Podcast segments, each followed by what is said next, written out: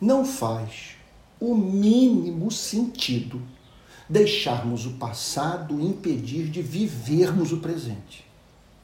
Contudo, como as memórias amargas emergem subitamente, roubando as alegrias presentes, minando a energia da vida e tornando-nos cegos para as oportunidades que surgem.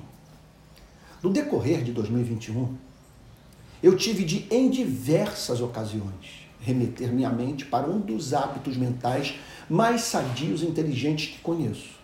Ele nos é revelado pela carta aos Filipenses, capítulo 3, versos 13 e 14. Diz o apóstolo Paulo: Mas uma coisa faço, esquecendo-me das coisas que para trás ficam e avançando para as que diante de mim estão, prossigo para o alvo, para o prêmio da soberana vocação de Deus em Cristo Jesus.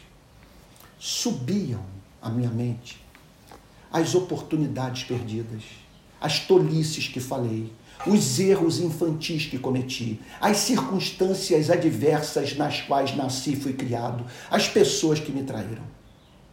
É fato, como alguém já disse, que não podemos impedir que os pássaros sobrevoem a nossa cabeça, mas podemos impedir que façam ninhos.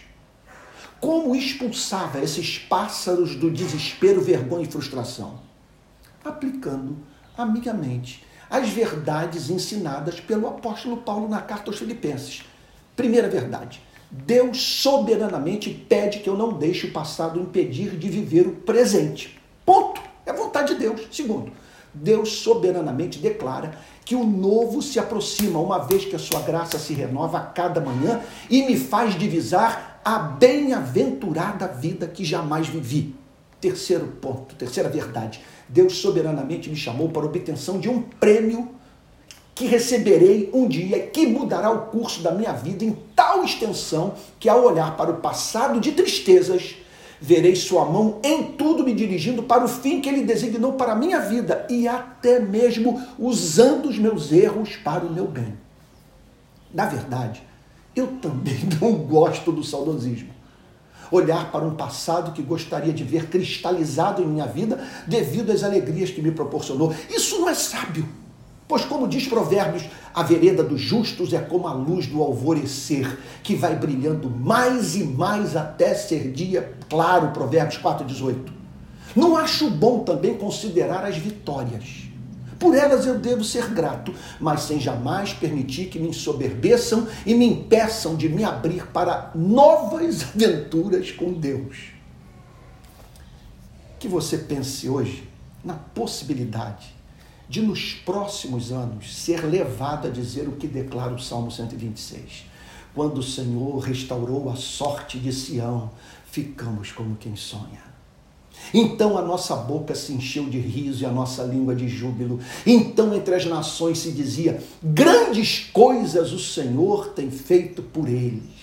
De fato, grandes coisas o Senhor fez por nós por isso estamos alegres que você pense na possibilidade de vir a dizer isso. E se do ponto que você se encontra hoje na sua vida, é isso que você tem a dizer sobre o seu passado, que você use essas lembranças alegres como plataforma para ampliação dos seus sonhos, porque é da vontade do Criador realizar proezas através da sua vida. Operar no tempo e no espaço aquilo que só pode ser feito por meio da singularidade da sua vida. Só você é capaz de comunicar certas características do ser de Deus que não podem estar presentes na vida de nenhum outro ser humano. Porque não uma outra pessoa igual a você. Portanto, não permita que o passado, e olha, e vamos acrescentar aqui, o futuro o impeçam de viver apaixonadamente esse presente que Deus reservou para a sua vida, porque esse é o dia que o Senhor fez. Alegremos-nos e regozijemos-nos nele.